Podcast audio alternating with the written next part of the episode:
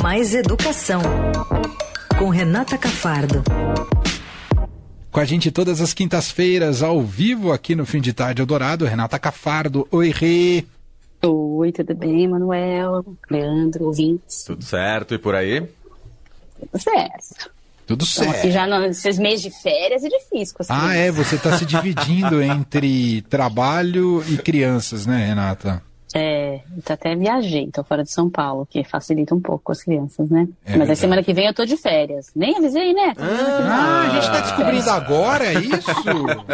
só uma semaninha por isso, é só uma semaninha. Entendi, a gente vai ter que interromper o programa. Sem Renata não tem programa, Leandro Cacó. É. Não vai conseguir. Bom, só uma. vamos falar do novo ensino médio. Tem consulta do MEC acabando hoje, Rê? Acaba hoje, a consulta que tá vindo aí desde abril, né? A consulta pública, para quem não sabe, é uma consulta é, é, são formulários, perguntas feitas, pesquisas feitas por WhatsApp, formulários que você pode responder na internet, né, por meio do portal do MEC, sobre o novo ensino médio. Ainda dá tempo, quem não respondeu e está aí no novo ensino médio é, é estudante, é professora, é gestora, ainda pode até as 23h49, ainda dá para ir lá e responder e sobre queixas, problemas, que a gente tem visto aí essa polêmica em torno do ensino médio nos últimos meses, né? É, mas, até agora, foram 105 mil respostas. É pouco, né? Se você pensar com relação ao tamanho do ensino médio, a gente tem aí, sei lá, 7 milhões de estudantes no ensino médio hoje, ainda envolvidos os seus pais, é, professores também, milhares de professores. É pouca gente, mas foi quem contribuiu, isso eu estou falando, que quem quiser ainda entrar, ainda dá para responder é, e o que, que, vai acontecer né, a partir de agora? Por que, que o MEC fez essa consulta? Primeiro, havia uma polêmica enorme, desde o início do governo Lula, a gente vem noticiando aqui que grupos é, de esquerda, especialistas, educadores de esquerda têm reclamado do novo ensino médio, porque ele foi implementado lá no, início, no, no fim né, do governo Temer, é, aprovado no fim do governo Temer, e entrou e, e, começou a ser organizado durante o governo Bolsonaro, durante a pandemia, com muita dificuldade, e acabou entrando e começando nas escolas no ano passado, em 2022, com muitos problemas mesmo, né, de estrutura, de formação de professores, de direcionamento desses itinerários que tanto falam, que são esses caminhos que o ensino médio que o aluno no ensino médio pode escolher, né? Além da, da, disciplina das disciplinas básicas que a gente já conhece, com português, matemática, biologia, tem uma parte dos itinerários que são aqueles caminhos que o estudante deveria se aproximar mais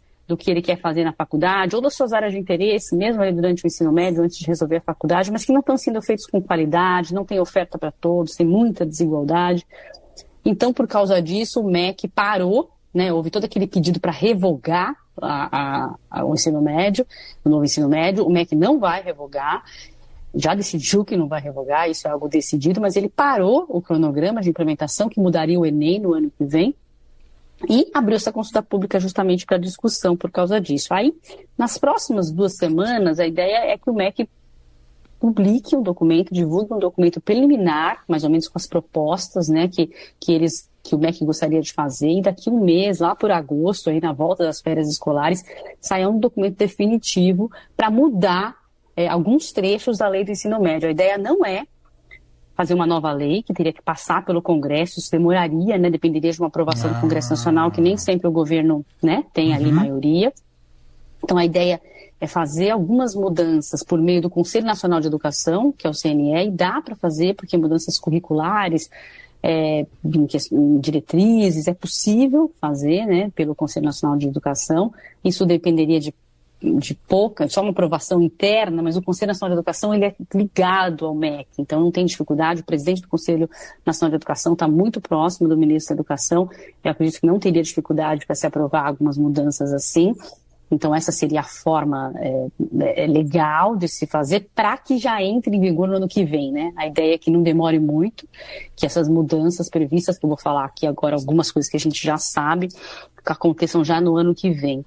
Quais mudanças? Seria... Hum. Olha, aqui nós estamos falando que deve acontecer, tá? Tá. Não temos certeza absoluta, mas uma delas é a formação geral básica, que foi essa que eu te falei, de português, matemática, geografia. Essas disciplinas diminuiu muito a carga horária no ensino médio ah. atual, nesse novo ensino médio atual. E muita gente tem reclamado que, que como são ali, não vou ficar falando muito em horas que confundem muitas, muitas pessoas, mas o que tem é 1.800 horas para essa parte Né? Só que essas 1.800 horas, parece muito olhando assim, elas são ao longo dos três anos. Então, o que muitas vezes tem acontecido é que nos primeiros dois anos, aí eles dão todos os conteúdos de português e matemática, por exemplo, e daí no terceiro eu nem tenho mais quase português e matemática, porque já foi tudo, é pouco. Antes eram 2.400 horas de, dessas disciplinas, não tinha outra coisa, só tinha disciplinas tradicionais. Agora caiu né, para 1.800 para incluir esses outros itinerários formativos de áreas que abrangem é, vários temas, e aí diminuiu o espaço para essa formação básica. Tem sido uma reclamação recorrente de alunos que acham que não estão se preparando bem para o Enem, por exemplo, porque o Enem continua cobrando a formação básica, né? Então, o MEC deve aumentar em mais ou menos 300 a 400 horas essa parte de formação básica. Isso já é meio consenso, foi pedido de vários grupos, é reclamação dos alunos, os secretários de educação essa semana também fizeram um pedido pedindo esse aumento para o MEC também requisitando esse aumento, então é algo assim meio que está é, consensual. Os itinerários também, eles devem ter uma organização maior. Hoje está muito aberto. A gente vê estados que têm até 17 opções de itinerários. Nossa. São coisas que, é, que vai, não é numa escola só, tá? Porque numa escola só ninguém nem consegue oferecer. Mas tem ali na rede para que as escolas ofereçam. E não tem estrutura para oferecer isso tudo, Sim. não tem formação, não tem professor formado. Então, o que, o que até o secretário de Educação pediram é que o MEC fizesse uma espécie de uma BNCC, né, uma base comum curricular dos itinerários. Então, direcionasse melhor, não deixasse aberto. Daí surgiram essas coisas de aula de brigadeiro, que a gente ouviu falar, né? Quando a coisa ficou muito aberta. Foi surgindo de tudo. É. Não era essa a intenção, de fato. Então, a ideia é que o MEC é, tente, de alguma forma, é, centralizar é, esse, essa, essa possibilidade de itinerários. Então, a gente vê, por exemplo, em países fora do Brasil, né, em outros países, países que têm um desempenho muito melhor né, no ensino médio do que o Brasil, que tem às vezes três trilhas. Tem a possibilidade de uma trilha acadêmica, a outra técnica, sempre tem, e a outra de artes, sabe? Artes e música. Tem, assim, trilhas, em geral, são duas só, uma acadêmica e uma técnica, né? Os alunos podem sim escolher, mas são duas. Aqui a gente vê essa possibilidade aí que vai se ampliando é, para tudo quanto é lado, e é isso que, que muita gente também tem pedido ao MEC, que se reduza as possibilidades para não, não dar chance de ter essa perda de qualidade, né? Porque começa a se inventar muita coisa, acaba tendo coisa sem sentido ou sem qualidade. E a grande coisa é o que, vai acontecer com o Enem, né? Todo mundo quer saber, porque o estudante que está hoje no ensino médio. Ah, mas ele está em ele xeque, pode... você acha, Renata? Se vai mudar ou se não vai mudar. Porque se o ensino médio mas muda. A existência dele não. mudar. Não, não, não, não. Se ele vai mudar. Porque o que, que ele faz hoje? Hoje ele só cobre as disciplinas básicas. Português, matemática, né? essas que a gente está ah, acostumado. Só que, o, só que o, ensino médio hoje não é mais só isso. Né? Nós estamos falando aqui em aumentar um pouco a parte de disciplina básica, mas ainda tem esses itinerários aí, essa parte que o estudante vai escolher, por exemplo. É, eu falei do brigadeiro, mas o brigadeiro é uma coisa muito pontual. O que tem são, às vezes, uma trilha de sustentabilidade, ou uma trilha ligada à mídia, ou uma outra ligada à educação financeira. É, ele, ele, vai escolher uma área e ali 60, é, desculpa, 40% do currículo dele vai ser direcionado para isso, é só o que ele vai aprender. O restante ali e fica com as disciplinas básicas. Então, o Enem não pode só cobrar as básicas, é o que imaginam. E aí, o que aconteceu? Como o ensino médio começou ano passado, logo que o governo Lula assumiu, ele falou, o ministro da Educação falou que ia mudar assim o Enem. Então, em 2024, ele já ia estar avaliando esse ensino médio diferente, esse ensino médio novo, ou seja, disciplinas básicas e itinerários. Aí, passou um tempo, veio todo esse rolo da revogação, e o ministro Camilo Santana disse que não, o Enem continua igual em 2024.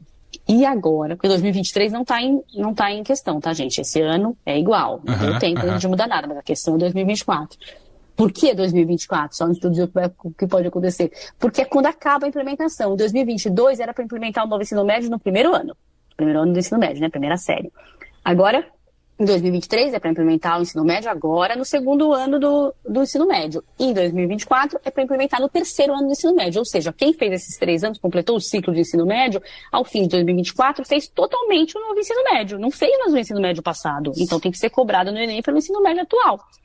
Claro. Só que aí agora os, os, secretários dessa semana pediram justamente que mude, que é importante que já mude o Enem 2024.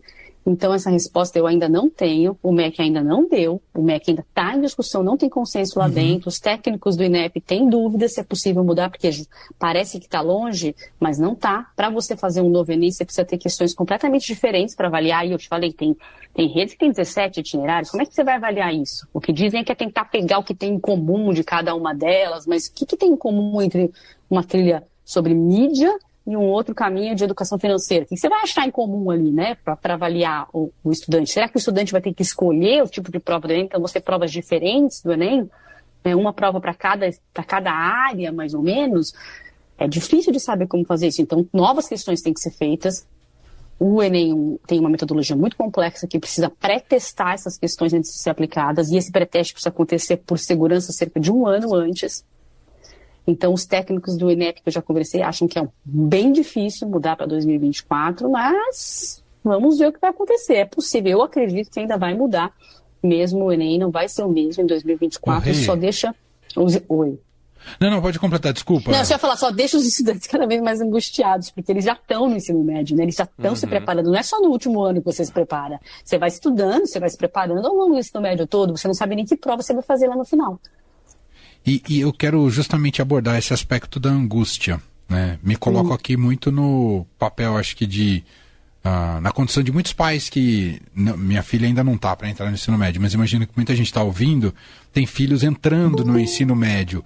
Uh, que tipo de preocupação eles precisam ter a partir de agora? O que, que você indicaria, Renata? Olha, é difícil mesmo, vindo bem com esse conselho difícil. Eu não, não sei o que fazer. Porque tá tudo em aberto, não tá? É, não tem muito jeito. Por isso que a gente tem, como jornalista, tem pressionado o Ministério da Educação para ter uma resposta rápida.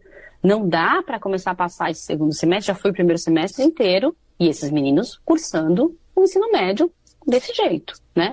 Uhum. Vai continuar desse jeito, né? Porque o ensino médio a gente tem que entender que não é só uma preparação para o vestibular, né? É claro que é uma preparação para a vida, uma boa escola está formando um, um jovem, um cidadão, vários interesses que ele está tendo, ele está tendo, ele está discutindo naquele momento.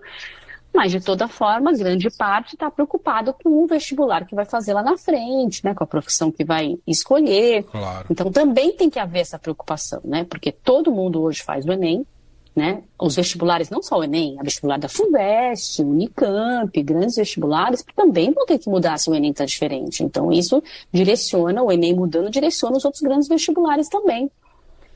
Então, é, eu acho que só o que a gente pode dizer para os pais é ter paciência, dizer para os filhos continuarem estudando, se eles estão fazendo uma, um, bom ensino médio, e esse ensino médio vai servir para qualquer tipo de avaliação, né? Se, se, é, se é uma boa escola. Mas a gente sabe que como 80% da população está na escola pública e o ensino médio na escola pública em geral é esse que está muito mais precarizado, é difícil, né, ter uhum. calma, né, para quem está na escola Sim. pública. As escolas particulares, principalmente as de ponta, se resolveram, já tinham essas opções aí eletivas, todo tipo de projeto, projeto de vida.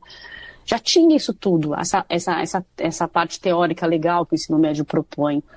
A pública não tinha nada disso e quando veio aí uma proposta talvez mais interessante, ela não conseguiu ser bem implementada. Então, tá difícil para quem é estudante de escola pública e está no ensino médio. Eles estão, eu já conversei com alguns, eles estão bem ansiosos, esperando. O que a gente torce, o que a gente pressiona como jornalista é que o Ministério da Educação tenha logo uma solução aí na volta das férias escolares, né? Para já mudar logo, para eles já saberem pelo menos o que vai acontecer, né? Muito bem. Então fica aqui a nossa pressão também Viu, MEC? Responda logo para acabar com essa angústia e a consulta pública acaba. Ainda dá tempo, até as 23 horas e 49? É 49 mesmo? 59. Não, eu falei 49, é doida? Não, eu, eu, vi no, eu vi no texto 49, então é 59. Não, pelo amor de Deus, vou ler o texto aqui. Ai, meu Deus do céu, peguei um probleminha no texto. Eita. erro, desde ontem, esse texto é de ontem. Erro de digitação. Não, é que tá 23, 49 no texto, eu achei que era essa a proposta, mas é 59, a louca, faz sentido. É 5, obrigada, já vou corrigir. É bom aqui na internet que a gente corrige logo, né? 49 é, não, é 59. 59, gente, então é, é isso. Faz igual o Leandro com o imposto de renda, isso, entendeu? Aos 49 que que do segundo ah, tempo. Ele, ele, ele, envia aos 23 e 58, entendeu? É quase isso. Eu também confesso que não sou de muito, muito adiantado com posto ainda não. Daí a gente recebe a restituição lá em dezembro. Exato, né? exato. Não chega nunca. Últimos. Nossa, nunca. Ainda fica reclamando cadê a restituição? Não, e aí abre a consulta se você tá no próximo lote, é óbvio que você não vai estar, tá, mas você vai lá, todo ansioso lá. É. Todo ansioso, abre uns 30 lotes, você vai lá olhar. É. Quem sabe, né? Eles não foram legais comigo. É. No residual. Exatamente. Muito bom. Renata Cafardo, que agora está de férias, mas muito em breve volta aqui com a gente no fim de tarde. Na outra semana eu já volto. Ah, na outra semana já volta. Férias. Começa no dia 17, eu já tô. É só uma semaninha. Então tá bom. Boas férias, Rei. Um beijo. Beijo. Obrigada, gente. Até. Fim de tarde. Eldorado.